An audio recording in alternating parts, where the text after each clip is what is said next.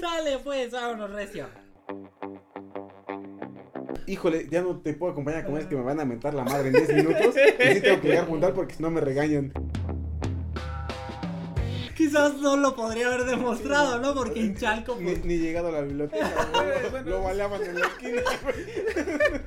La cuchillaba. Ah, se ve que trae zapatos.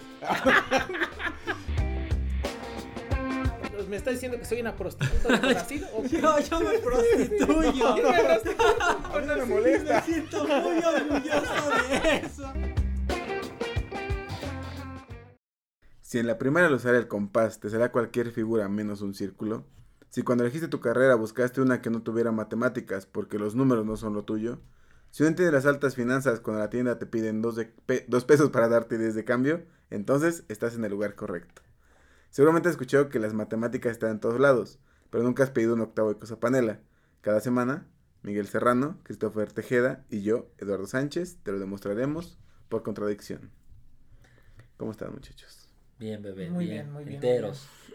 Al 100. Al 100. Güey, 52 capítulos y, Y nos no- seguimos equivocando, güey. y no se Ah, lee no la mames. introducción. Bueno, para ver, son 52 entre 3. Cada uno lleva solamente Eh, 14 capítulos. sí, 4 algo por así. 3 son 12. 14 capítulos. Ajá, 14. De los cuales, 14. como. No, no, no, 17, rey. 17. Ajá. No, sí. 17 por Güey, 3 no es sé. 51. O sea, más o menos 17. Ok. Le voy a creer, güey. Yo también. No vengo en, en actitud de debatir. Bueno, Después del debate del teorema de Pitágoras y otros debates que surgieron, no. güey. ah, que bueno, si ustedes están viéndonos. eh, ese debate se cerró en los Patrons. Ahí subimos un, un, ¿Un clipcito de contenido extra al que tienen acceso. Ahí platicamos sobre. Este, quién tiene razón, ¿no? No vamos a decir más. No, Y- no vamos a spoilear quién tuvo razón. Y pues, a- a- hablando de Patrons, este, estas cervezas les queremos agradecer a Marlisha. Marlisha que nos patrocinó las chelas de este capítulo. Obrigado. Y, y bueno, y otra cosa que también queremos este, decir este, de las cervezas es que últimamente hace varias semanas que estamos tomando cerveza de una cervecería que se llama Dos Mundos, Muy ¿no? Muy rica, este, entonces pues quizá en algún momento vayamos a grabar ahí porque eso ya son nuestros 100% amigos. recomendado. Cervecería Dos Mundos. 100% Mexicano. real, no fake. Cervecería mexicana. Y Ahora sí, si ustedes están, no, al- ah, no. nada más antes, pues si están en Ah. Facebook, en YouTube, Ah, este, pues, pues, sí. ya saben, den- comenten, compartan, la suscríbanse para que le llegue la notificación, ¿no? y no tengan errores matemáticos. Y bueno, eh, bueno, ahorita no, no, no sé hacer, no tengo las cuentas en mi cabeza, pero no sé si el próximo capítulo o en dos capítulos es el capítulo de aniversario de un año. O sea, cumplimos ya un año haciendo De emisiones. este exactamente, Y ustedes un año escuchando. escuchándonos en- Entonces, bueno, pues una de las cosas es que queremos llegar a mil suscriptores en YouTube antes de que tengamos el año. Y bueno, nos faltan poquitos. Entonces, pues ahí, ayúdenos compartiéndolo con sus conocidos, que se suscriban Con sus compitas. con sus compis. O díganos dónde contratar bots. Porque no sabemos también. También. ¿Dónde se pueden hacer campañas? No sé. Todo eso. Bueno, Y pues sería todo, ¿no? Ahora sí, el meollo del asunto. A lo que sería todo. Sus redes sociales, chicos. ¿De qué va? ¿De qué va? Ahí me encuentran en todos lados. Ah, ¿De qué va esto, cuate? ahí va. Ya tenemos la oportunidad en capítulos pasados de platicar sobre la guerra que hubo alrededor de la creación del cálculo. Ok, sí, sí, sí. Eh, los capítulos los, los comentamos o los llamamos como la guerra de las diferenciales, ¿no? Ajá. Que hay por derecho de autor, nos mataron el anuncio que habíamos hecho de este como Star Wars, entonces lo tuvimos que bajar el Sí, cierto, ¿verdad? clip Hijos de de, su chingada. Star sí. Wars. Pero la gente sabe qué sonido iba en ese video, ¿no? Este, ¿se acuerdan que al final dijimos que nadie había ganado como tal? Porque uno lo eh, Newton lo publicó después, no quería que nadie lo viera, Leibniz no dio el crédito, o no dijo que había leído los libros de este Newton. Entonces, como que no hubo un ganador. Y, y además ahorita seguimos usando las notaciones de los dos. Exacto, y para, lo- para nosotros actualmente los dos, este... O sea, ambas Contribuyeron, notaciones ¿no? Sí, sí, sí. Pero Yo no aquí sabía, les... y hay más notaciones, ¿eh? ¿A poco? Sí, no sabía. Ah, te- Voy a, voy a subir un video a los show notes. Muy chido de las otras notaciones de derivada. Bien rifadas. Así nada más un show note sin nada, ¿no? Un capítulo. Sí. ¿Más un show note? ¿De qué? Para que vean un coqueto, coqueto, pero bueno. ajá. Ambos contribuyeron, ambos Sí. contribuyeron, por supuesto. Pero alguna vez, no sé, una pregunta hacia ustedes. ¿Les ha, les ha pasado por la mente quién se dedicó a traducir estos textos? ¿Quién se encargó de difundir esto que pocos entendían y que era algo nuevo en ese momento? Y, o sea, era una teoría nueva, ¿no? Que muchos no entendían y al momento muchos no entendemos. Ah. Pero no- nunca se han preguntado quién se encargó de darle este esta difusión, traducir los textos y demás. Eh, no. Ah, pues, no sé. No, no sé. No, pero digo, es una pregunta muy interesante. claro, porque ¿cómo haces llegarlo, no? ¿Cómo chingados, digo, en ese tiempo que, que las cartas todavía eran por caballos y cosas así?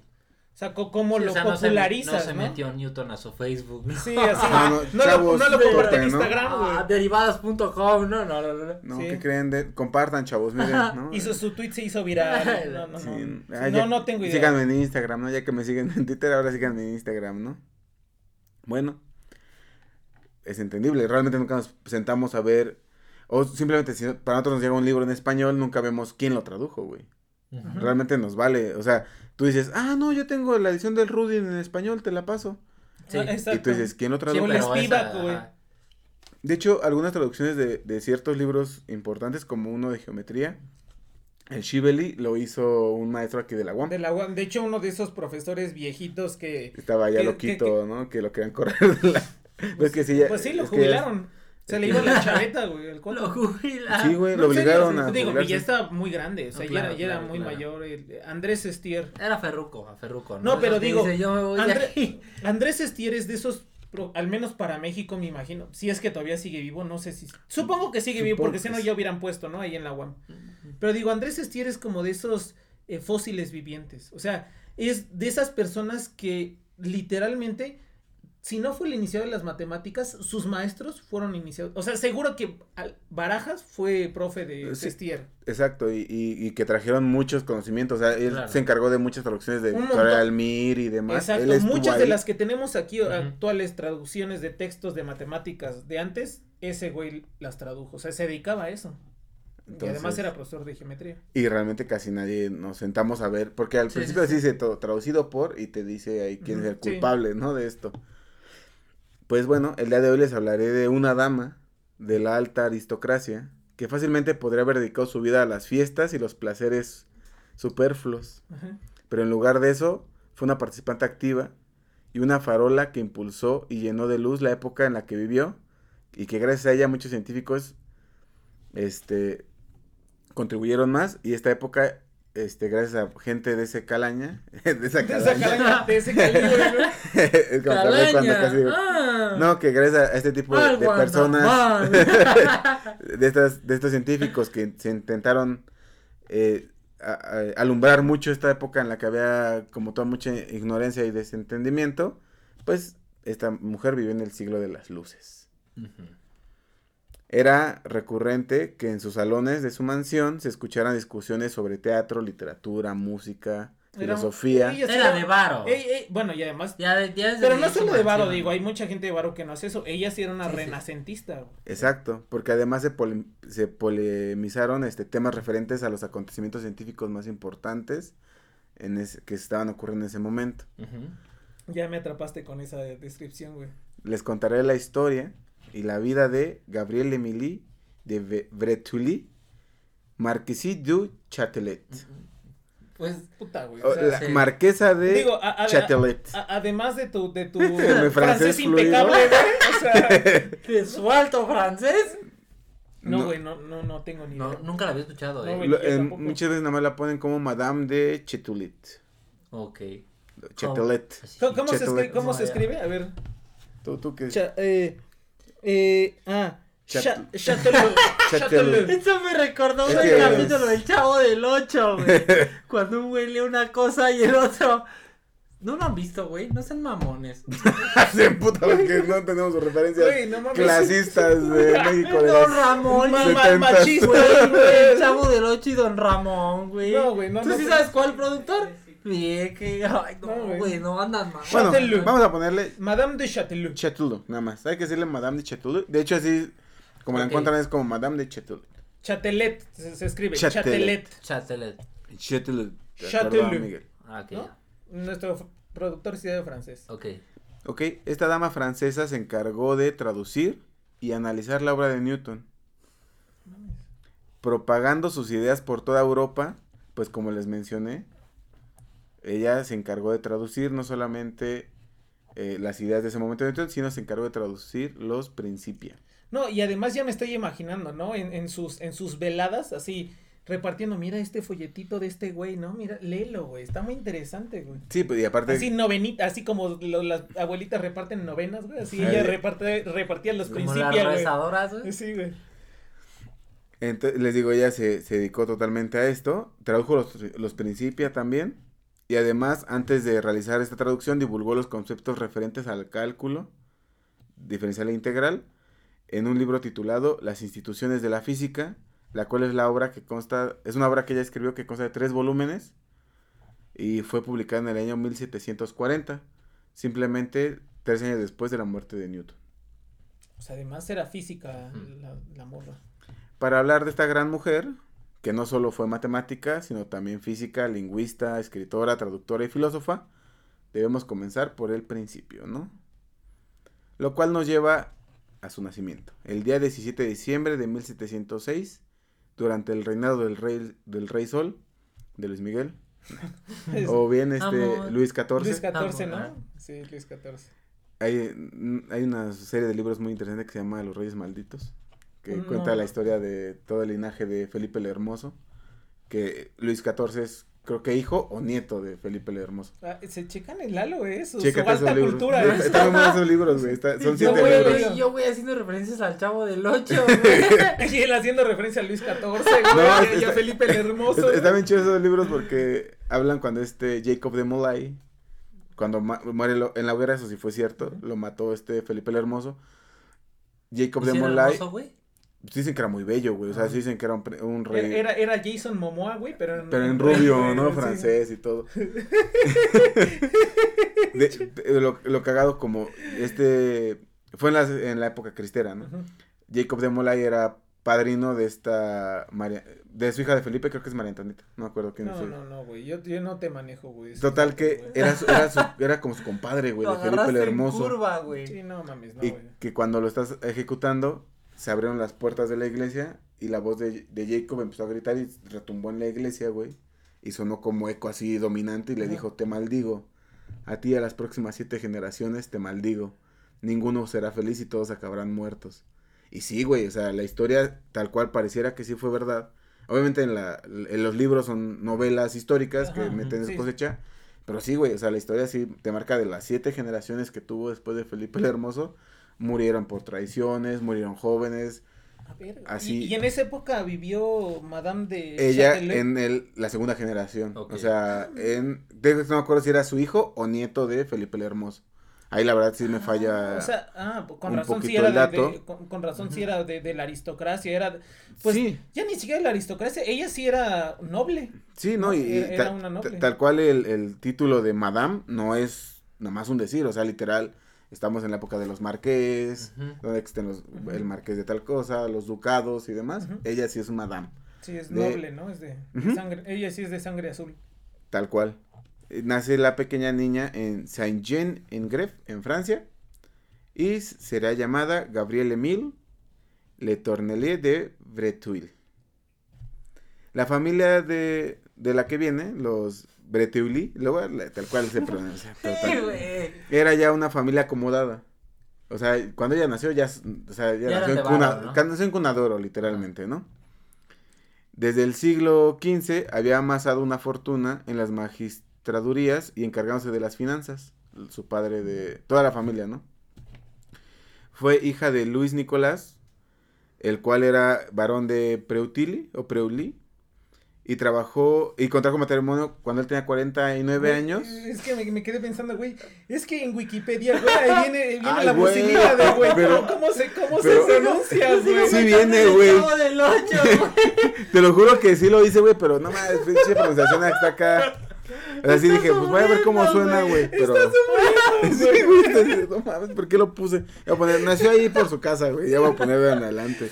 barrio marginado, güey. Ahí vivió en, en un, era varón de algún lado, güey. Vivía en Champs-Élysées. Ándale, en, en los campos elíseos, ya para pronto, ¿no? Contrajo matrimonio, él tenía 49 años, este, con Gabriela Ané. Y, este, cuando contrajo matrimonio, el rey le otorgó un cargo que consistía en ser, este, instructor de embajadores. Y aquí él mostró que era muy diplomático, ¿no? O sea, su papá realmente nunca tenía por qué preocuparse por dinero, ni ella, ¿no? O sea, era un white cicat. Sí, Sí, era un white. Era el- Bueno, de Francia. Sí. Francia. Era un- white Fran. Bueno, que en Francia- Un, un, un white François. que, que en- que- que en Francia pues es difícil no ser blanco, ¿no?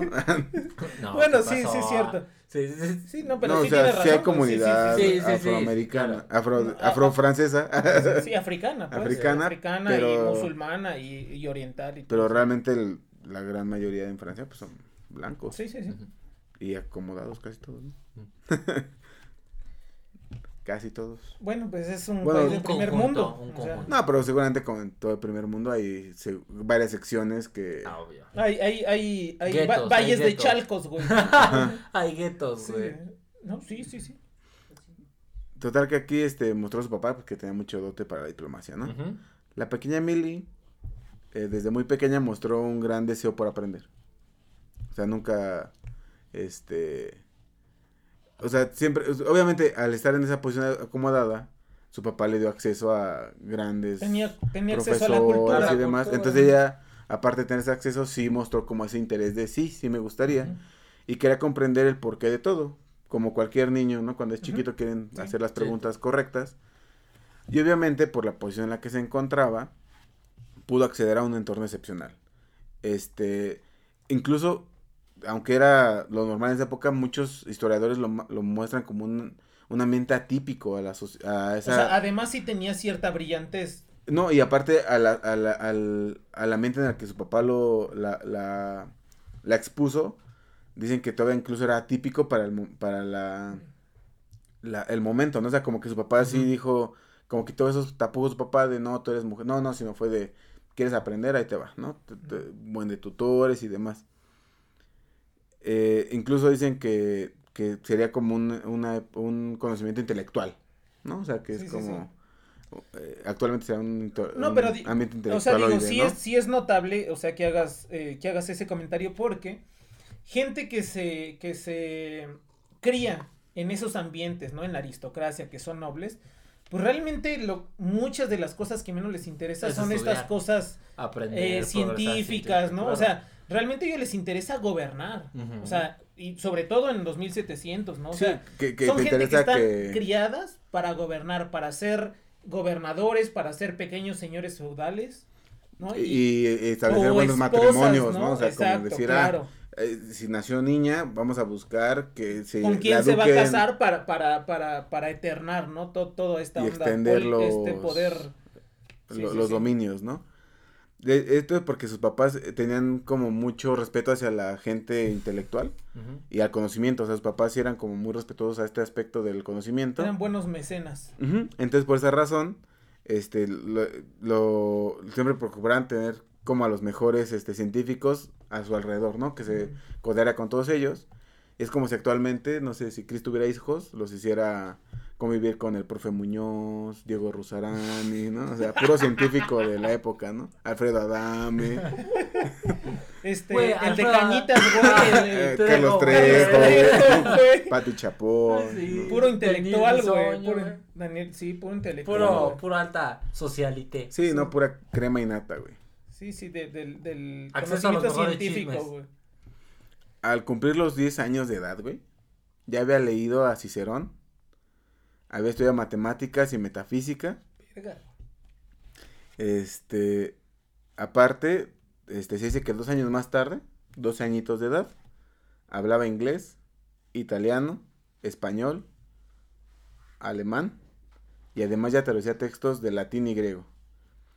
Pues a esa edad, a los 12 años, se dedicaba a traducir y leer los textos de Aristóteles y Virgilio. No mames. Es que me, ac- me acordé de un meme. Del- Oh, ok, ok, ok. O sea, de, de- de nuestra, de nuestra muy elevada. eh, No, es que me acordé de ese meme del morrito, creo que es español, que concluyó su doctorado a los 12 años y ella me dice, por esta gente es que te piden 20 años de, De experiencia, experiencia. güey, y así con esta morrita, ¿no? Sí, güey. No mames, güey, sí. Pero, o sea, mira, independientemente de su eh, lugar privilegiado en la sociedad, eh, sigue siendo sobresaliente, ¿no? O sea, ella era francesa. Se entiende que el español y el italiano lo dominara porque son pues, romances, vecinos. ¿no? Y vecinos, y no solo vecinos, seguro tenía familia que era de España y que era de Italia por las, las... Pero ya dime el inglés, que, que en ese tiempo los franceses y, y los ingleses estaban así Sí, contrapunteados, Sí, o realmente sea, no había como perros y gatos y, lo, y los alemanes o el imperio este austrohúngaro güey si te habla de una persona que es eh, excepcional no No, y que aparte se, se, se, se preocupó por justo aprender los idiomas en los que estaban escritos los textos los en ese textos momento. científicos sí tienes Que razón fue también. latín y, Y aparte irse a lo más y decir, bueno, lo- viene desde eh, de los, los griegos, a leer eh, griego, güey. Sí, no, estaba bien cabrón. Durante su vida, este, se mantuvo la exigencia de un pensamiento claro y metódico. Siempre intentó ser así. Siempre estuvo dominada por la razón. Y esto por co- comprender la relación entre la metafísica y la ciencia, güey. Debido a que a muy temprana edad estudió a Descartes. O Descartes, ¿no? A René Descartes. de hecho o sea ahorita que dijiste que estudió metafísica y matemáticas dije de seguro leyó a Descartes güey o sea segurísimo fijo güey ¿Quién? No, es broma. que ya no sabemos, güey. Sí, el, el del teorema de Pitágoras.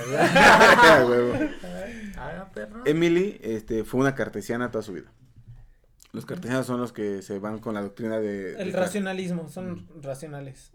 Bueno, esta, esta, digamos, en la filosofía hay dos, bueno, en ese tiempo hay como dos ramas del pensamiento eh, científico y filosófico, y uno es el racionalismo y uno es el idealismo. Descartes como que está más cargado hacia la parte racional, ¿no? De decir, eh, puede, de hecho por eso su... su- Primero, eh, pienso, luego, Luego existo. existo, pero ¿no? ese luego no es de que pienso y después existo, sino ese luego es el de pienso y entonces existo. O sea, primero sé que pienso y por eso sé que existo, ¿no? O sea, es racional. te, te digo, como dices, eh, pues ella fue totalmente seguidora del pensamiento de René Descartes. Y se cree que por esta razón llegó a ver más allá que sus compañeros y amigos, los cuales solamente tenían una visión newtoniana. O sea, la versión newtoniana era un poquito más este idealista, como dices, ¿no? ujú. No se preocupaban tanto por los hechos, sino, o sea, no, Descartes era como más, como dices, ¿no? Más, este, concreta las cosas, ¿no? Ajá, lo, lo que pasa es que Descartes sí decía como de... Tú puedes dudar de muchas cosas, ¿no? O sea, puedes du- dudar de tus sentidos. Porque, por ejemplo, si tú metes un lápiz al agua, el lápiz se ve así sí, sí, como la- doblado, la- ¿no? Entonces no puedes, no puedes eh, fiarte de la vista completamente, pero de lo que no puedes dudar es de que piensas. Eso es algo seguro, ¿no? Y Newton, que justo, o sea, eran los franceses y los ingleses, Newton es esta otra parte, que decían, no, güey, o sea, lo físico es, a partir de lo físico, entonces creas tu conocimiento. Y, y Descartes era, no, primero piensas y luego creas Tu tu conocimiento. sobre el mundo, ¿no? Al cumplir 19 años de edad, el 20 de junio de 1725 se casó con Florent Claude. Él era el marqués de Châtelet, en sí de Châtelet-Lamont. Él tenía 30 años de edad. De este matrimonio tuvieron tres hijos. O sea, él tenía 30 y ella 19. Sí, que era lo normal en Bueno, esa de, época, de de hecho, no me Se parece, o sea, no me parece que sea una edad, o sea, hay gente que se casaba a los 15 y el- Sí. con un güey de 50. Sí, sí de, de hecho, realmente, viéndolo con, con esos números, pareciese que se casó como a una edad ya... mm, Bastante mayor. Ajá, bastante de lo mayor acostumbrado. ¿no? Y él muy joven también, o sea, sí, realmente. el cuate era muy joven, sí, sí, sí. Él tenía 30 años, como les mencioné, y ahí con este matrimonio tuvieron tres hijos, de los cuales solamente sobrevivieron dos. Eh, su hija fue Francis, Gabriel, y su hijo, eh, solo un año mayor que esta Francis, fue Fla- Luis. Ella ejerció el rol de que la sociedad dictaba. O sea, cuando nacieron ella dijo, ok, voy a, a fungir como la sociedad espera. Y fue madre y madame de alta sociedad durante unos cuantos años. Pero a los 26 años de edad dijo, ya, ya no puedo más. O sea, siete años después dijo, Güey, pero es que, o sea, te checas, bueno, ahorita que tú estás platicando, yo me la imagino como una señora, ¿no? Con sus dos hijos y con sus vestidos. Pero tiene 26 años, güey. Es más joven Sí, que güey. nosotros Sí. tres, güey. Era más joven que nosotros tres. O Sí. sea, en realidad muy chavita Tú- dijo, ya, güey, se amarró y dijo, yo quiero hacer lo que se me pega la gana. Y sí, fue cuando ella dijo, ya, me dediqué totalmente a cuidar a mis hijos durante siete años. Bueno, no fueron siete años, este, pero Pero, pero además, bueno, tenía, tenía toda la servidumbre para, Sí. para que le cuidara a sus hijos, sus, sus, sus nanas y sus... y- y- sí, o sea, obviamente tenía Nodrizas, muchos, este, Botones. Sí, sí. tenía gente a su, a su Sí. disposición para que se hiciera cargo de sus hijos. Pero o sea, ella, ella más bien se cansó de fingir ser la dama de alta, cul- Ujú. de alta cultura que, que esperaban De alta todos. cuna. De alta cuna de, ay, tienes que ser esto y ir a los bailes y demás. Entonces ya dijo, no, lo que realmente me importa es cultivar mi conocimiento. Ella era de barrio, ¿no? Lo que me No, importa sí es le, sí le gustaba ir a la ópera y demás, eh, ir a bailes y demás, pero le gustaba, ¿no? a... a dejar de lado Ujú. Seguir cultivándose. Haz de cuenta que no solamente quería ver Ventaneando, güey, o La Oreja, Ujú. sino Desde quería, quería ver a Carl Sagan, güey, quería ver el Canal como 11 o el Canal Quería 22. ver Cosmos. ¿no? Ajá. Quería, ah, Exacto. ponle al 11. Sí, exacto. No, exacto. vamos a ver el 9. No, Sí, sí, espera. sí. Ponle aquí nos tocó vivir. Pon ahí a esta Sí, sí, sí. Regina Pacheco. Sí, sí, sí. Cristina, Cristina Pacheco. Cristina. Si Regina dije, carnal, no, no, no. Ahí se, se enoja, ¿no? Por una, una referencia Te que no encargo. ¿no? Ahí te encargo, ¿no? Esto fue aceptado muy bien por su esposo, quien rápidamente comprendió que su esposa tenía un espíritu libre. Por lo que este permitió que ella estuviera con quien deseara, güey. O sea, no le no, no impuso su yugo ni nada.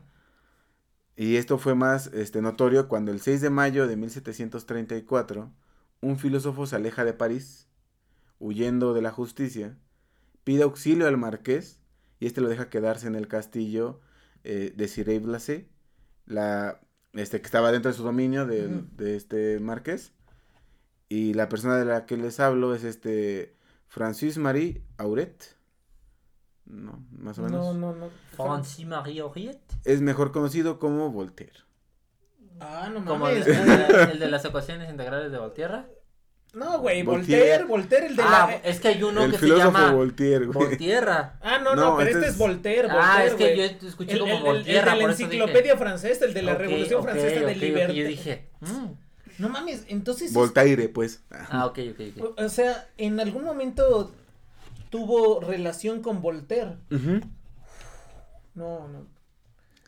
Güey, es como si nosotros de repente en- fuéramos a, a, a chelear a dos mundos, güey, nos encontráramos a Stephen Hawking, güey, o algo así. Sí, eh, sí, Sí, a no, la- sí, sí, o sea, Sí, de de, hecho, güey. de hecho, Voltaire fue la persona más este, prolífica durante cierto, un periodo de tiempo en Francia, güey. O sea, era la persona más famosa. Él, él viene de vieja cuna, de cuna baja. O sea, no era Era, rico era, era- Pero se hizo muy prolífero en un cierto punto en Francia, güey, en el que todo el, o sea, todo el mundo ubicaba quién era Voltaire, güey. Menos tú.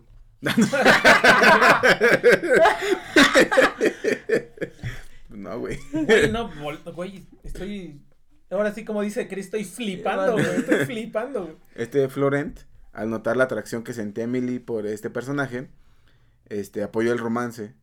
E incluso, Ah, una fer, güey, además. Era, era poliamoroso, güey. sí, él dijo, no, sí, y aparte se hizo muy buen amigo de Voltaire, güey. En 1735 decide irse a vivir con él, esta Emily, y la relación duró casi el resto de su vida. O sea, sí, se separaron después de cierto tiempo, pero sí estuvieron gran tiempo de su vida de esta Emily, este, junto con Voltaire. Es Como Einstein con su prima, güey. Fue aquí cuando, incitada un poco por él, este, esto debido a que debatían y se ponían a platicar y todo, así, este, se ponen a estudiar. Y al fin ella sentía que había encontrado así como El a la persona, vida, ¿no? pues alguien a la altura de su conocimiento, güey. Sí. Este, porque, digo, sí, sí, te- sí, sí. re- realmente si nos damos cuenta es una persona súper culta, güey, que sabe un chingo. Y quién más que alguien que se dedicaba a escribir un montón podía como entenderla, ¿no? Eh, eh, él la- le pide que como que se involucre un poquito más en las matemáticas y en la física. Incluso Voltaire llegó a decir que considera a Emily superior a él en todos los aspectos, ¿no? De estas ciencias. En el lugar donde vivía con Voltaire, este, se le consideraba como la baticueva, ¿no? O así el laboratorio secreto de. Dexter. Ven que les comenté al principio que en sus salones se escuchaban pláticas y todo. Fue justo en este momento cuando tuvo más acercamiento con gente de la ciencia. Y en- estaban todos, este, era como el lugar de encuentro científico, donde había reuniones con muchos intelectuales de la época y tal cual era su lugar para realizar diferentes experimentos. O sea, se ponían a experimentar y demás. Dentro de ellos, este, hace, ella realizó un experimento donde refuta cosas propuestas por Newton, güey. Ok. O sea, ella era fanática de Newton. Pero aún así su fanatismo no la... no, no, no, no se dejaba cegar por su fanatismo. Y sabía que todo lo que había escrito él no era real. O no era... Todo era No, cierto. no todo era cierto. no ¿no? todo era cierto. Este, por ejemplo, Newton decía que la energía con la que se, con la que impactaba un objeto era proporcional a la velocidad por la masa. ¿No? De- igual los de física nos van a matar si no lo dije correctamente, ¿no? Pero ella estuvo aventando este bolas de arcilla. bo- Bolas, perdón, dejaba caerlas en arcilla, ¿no? Y se dio cuenta que realmente a lo que era proporcional era la velocidad por, por la no, a la masa por la velocidad al cuadrado, güey. Exacto, que es la fórmula que conocemos todo el mundo. Y, y ella fue la que refutó eso, ¿no? Se dice que en su biblioteca personal, entre Voltaire y ella, juntaban al- un poquito más de 20 mil libros, güey.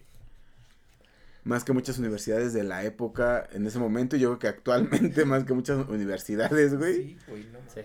Este, Incluso públicas. Incluso públicas, sí, güey. Ima- Imagínate, imagínate. No, o sea, me puse a pensar y dije, güey, ¿cómo habrá sido el cuarto donde tenían sus libros, no? Simplemente. Güey, vivían en un palacio, güey. o sea, Ah, bueno, era- sí, era- güey. tenían así. mm, No mames, qué chingonería, güey. Durante su vida fue instruida por grandes científicos, incluso con profesores del tamaño de este Christian Wolff, que es un filósofo, ¿no? Que, sí, sí, sí. eh, bueno, es más como bueno, escritor, pero sí, sí, sí. es este, humanista. Fue pupilo de, de, de la educación leibniziana, ¿no? Él Ajá. trae toda la escuela leibniziana. Justo como que este es el, a, a lo que converge, ¿no? Leibniz y Newton, ¿no? Convergen aquí juntos, güey. Este, Friedrich Koenig y eh, Pierre-Louis Maupertuis. Este último fue famoso por realizar una expedición al Polo Norte, güey. De hecho, es de las primeras expediciones al Polo Norte y esto fue para mostrar que la Tierra era achatada en los polos, tal y como Newton había propuesto. Porque en este Y momento, que no te extrañe, güey, que, que, que la marquesa lo, lo financió, güey. ahí. en una de esas, ¿no? Sí, sí, sí. Sí, porque de hecho era su alumna y se fue a hacer la expedición. Y cuando se fue a hacer la expedición, le aconsejó ella tomar clases con otro profesor y ya, ya se fue a tomar clases con este profe de geometría. Luego este profe la, la recomendó con Koenig, luego la recomendaron con Wolf y andaba... Se iban a vivir a su casa, güey, les daban clases. Sí. Qué chingonería, güey. No, o sea, realmente ella... Como si Terence Tao, güey. Vamos a, vamos a chelear con Terence Tao, Ajá. vivir en su casa. Y que te dijera, "Ah, ¿sabes qué? Ya no te puedo dar clases yo. Este, dile a Perelman que te eche la mano, Ajá, ¿no, güey? sí, y sí, así, sí. güey, te vas así como No con los meros meros de la época, güey.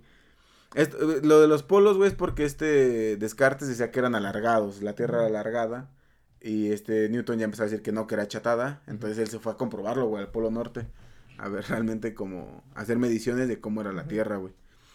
¿No era cuadrada, güey? Es, ahorita Es de hecho, plana, es de hecho es plana. De hecho, De hecho los dos es estaban plana. equivocados, güey, la Tierra es plana.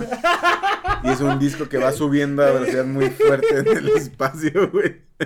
Ok, yo no vengo enterado. Dentro de su correspondencia de esta gran mujer, güey, se pueden leer nombres de matemáticos famosos, güey. Por mencionarles algunos, a este Johann Bernoulli, güey. No mames, güey. No mames. Con quien comparte sus hallazgos e ideas, güey. Sí, güey. Sí, sí, me imagino. A ver, va- vamos a recapitular un poco, ¿no? A ver.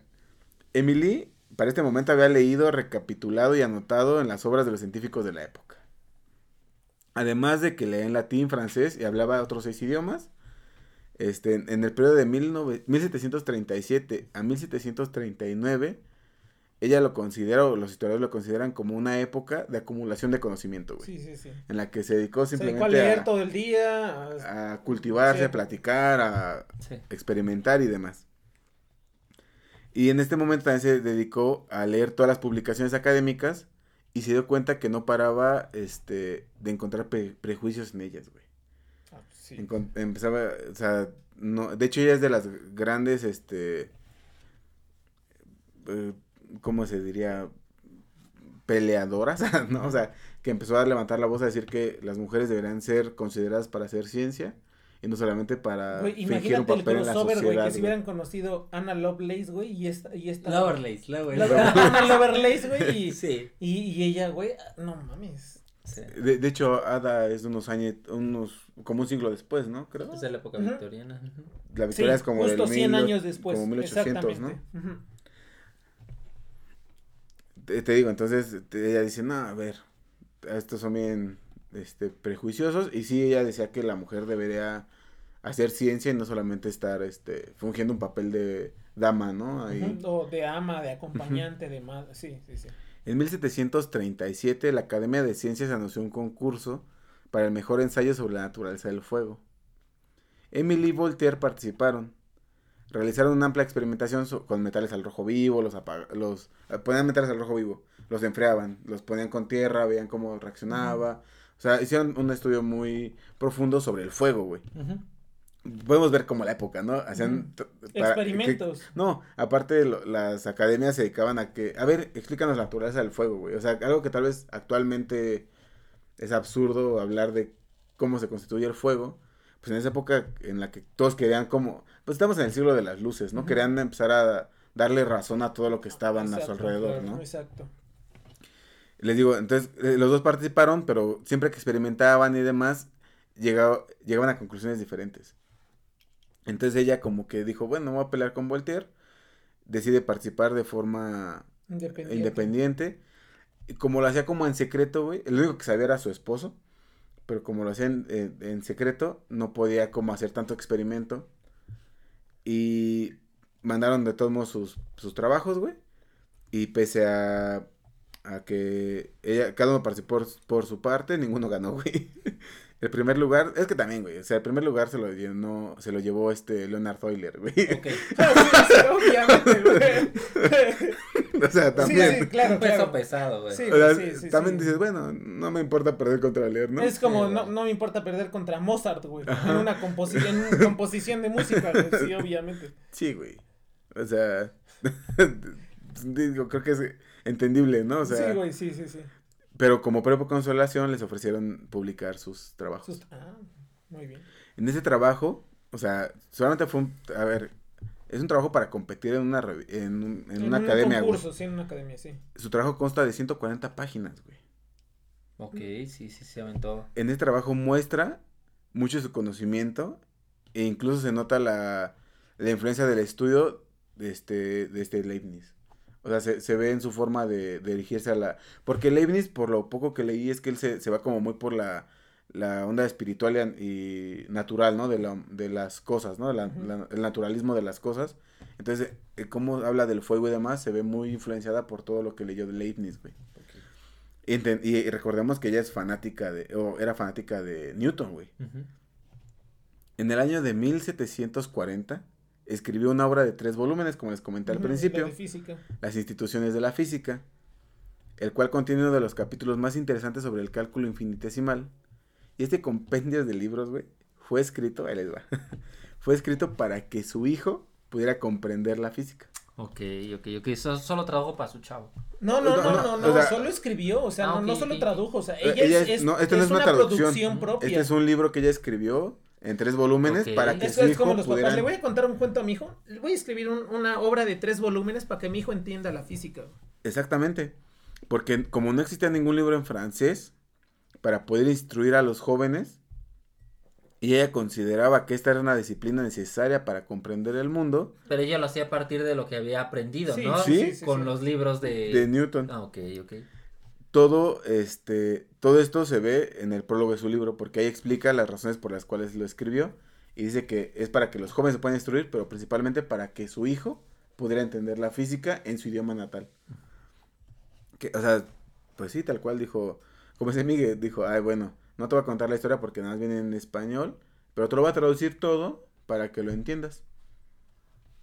Está cabrón.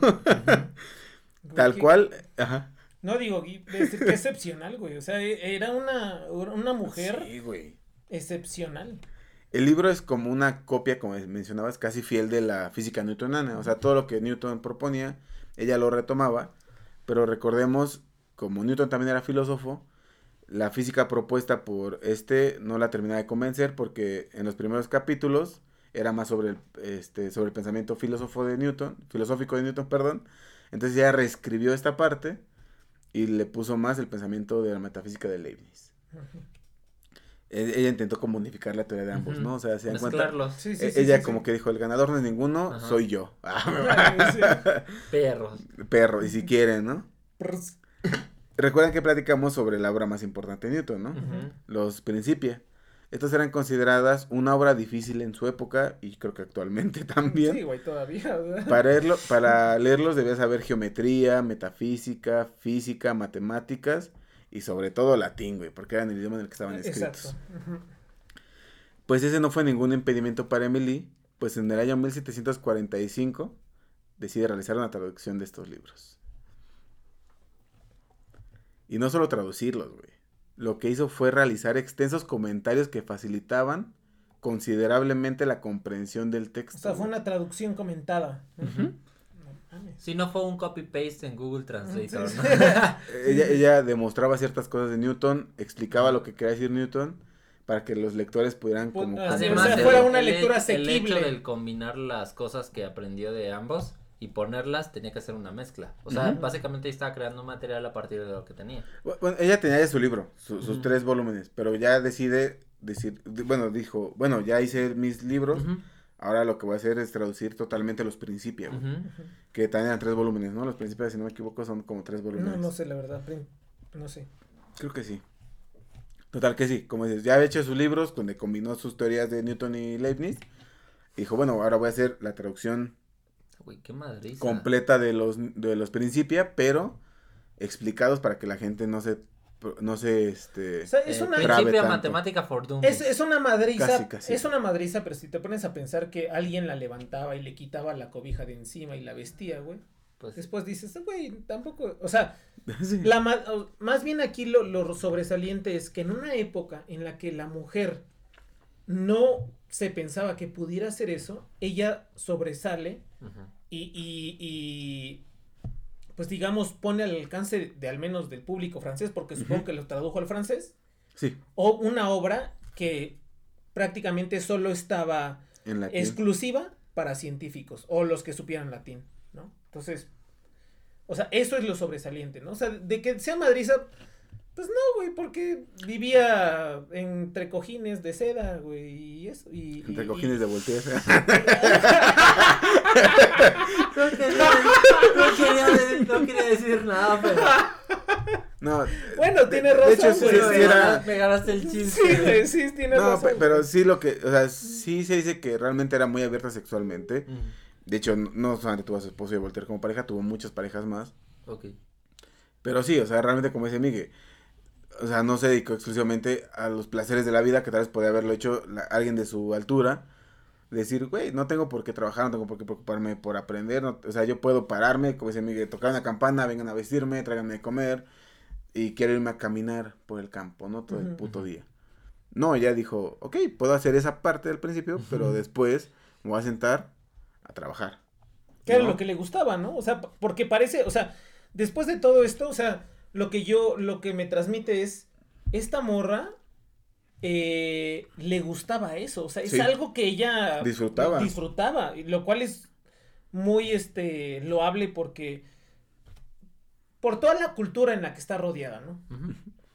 Entonces, como les comenté, hizo este comentarios para que facilitara el, como- el conocimiento y así se pudiera leer en Francia. Este, y esto hizo que Francia no se estancara, güey. Gracias a esta traducción que ella hizo y todo esto, Francia pudo leer los libros, o sea, los franceses pudieron leer estos textos, entender lo que estaba haciendo Newton y que no se, no se estancaran en, la- en- en el aspecto científico, güey. O sea, realmente lo que ella hizo sí, sí, sí impulsó, güey, y mantuvo a Francia en el mapa durante el- los siglos venideros. Así de cabrón estuvo su traducción, güey. En el año 1749 queda embarazada, güey. A la edad de 43 años. Estamos hablando de una época que Ya era la doñi- espera ya era- ya mira, era doñi- bueno, la primero, esperanza- primero para la edad ya era doñita, ¿no? No, la esperanza de vida era 30 años, güey, ¿Sí? en esa época. De estar a los 40, y 40 años ya es sobrepasar la Bueno, esperanza de vida. actu- Embarazarte a esa hora. Actualmente, actualmente, con todo, con todos los avances médicos y todo, embarazarte a los cua- 43 años es un embarazo de alto riesgo. Ahora imagínate, y de por sí en esa Y la época. carga social además. No, pero no, deja No, todo eso. deja eso, A ella no le importaba. menos, Mira, la sociedad para este punto su esposo aceptaba cualquier cosa. O sea, realmente a su esposo no eh, fu- fue muy maduro, güey. Yo creo que su, su esposo fue un revolucionario también en Un revolucionario así de pensamiento a su época. sí, sí, Este, sí. Y, y en esa época, de por sí, dar a luz era complicado en esa época, güey. Más allá de la edad. Sí, más, Que, sí, que sí, como sí. dice Miguel, ahorita a los 40 años, un embarazo ya es de alto riesgo. Ahorita, güey, con la tecnología que tenemos, en esa época, después de los 30, un embarazo, güey, era... Güey, a los 43 es como si ahorita una mujer de 80 años estuviera pariendo, güey. Ujú. O sea, Aún no había terminado la traducción, güey, a esta edad. Mm. Eh, por lo que no sabía, o sea, ella sabía, güey, cuando se, em- se enteró de su embarazo, güey, sabía que tenía el tiempo encima, güey. Y ella, aparte, esta noticia la consideró como su sentencia de muerte. ah, no manches. Tal cual, güey. Bueno, sí, sí, sí. Por lo que sabía que debía terminar, sí o sí, la traducción de los principios de matemática. Se decide, y ahí es cuando ya como que rompe un poquito la idea que tenemos de que, ah, la gente hace las cosas. No, güey. Se decide trabajar por 18 horas al día, con solamente escasos dos descansos de una hora cada uno, en los que, en estos descansos en que es cuando veía a la persona de la que se embarazó, güey. Eh, ya no fue Voltaire, no fue su esposo, fue otro, creo que era un soldado, Ok. Eh, que también fue escritor, de hecho sí es, famosito también, güey, la persona de la que se embarazó.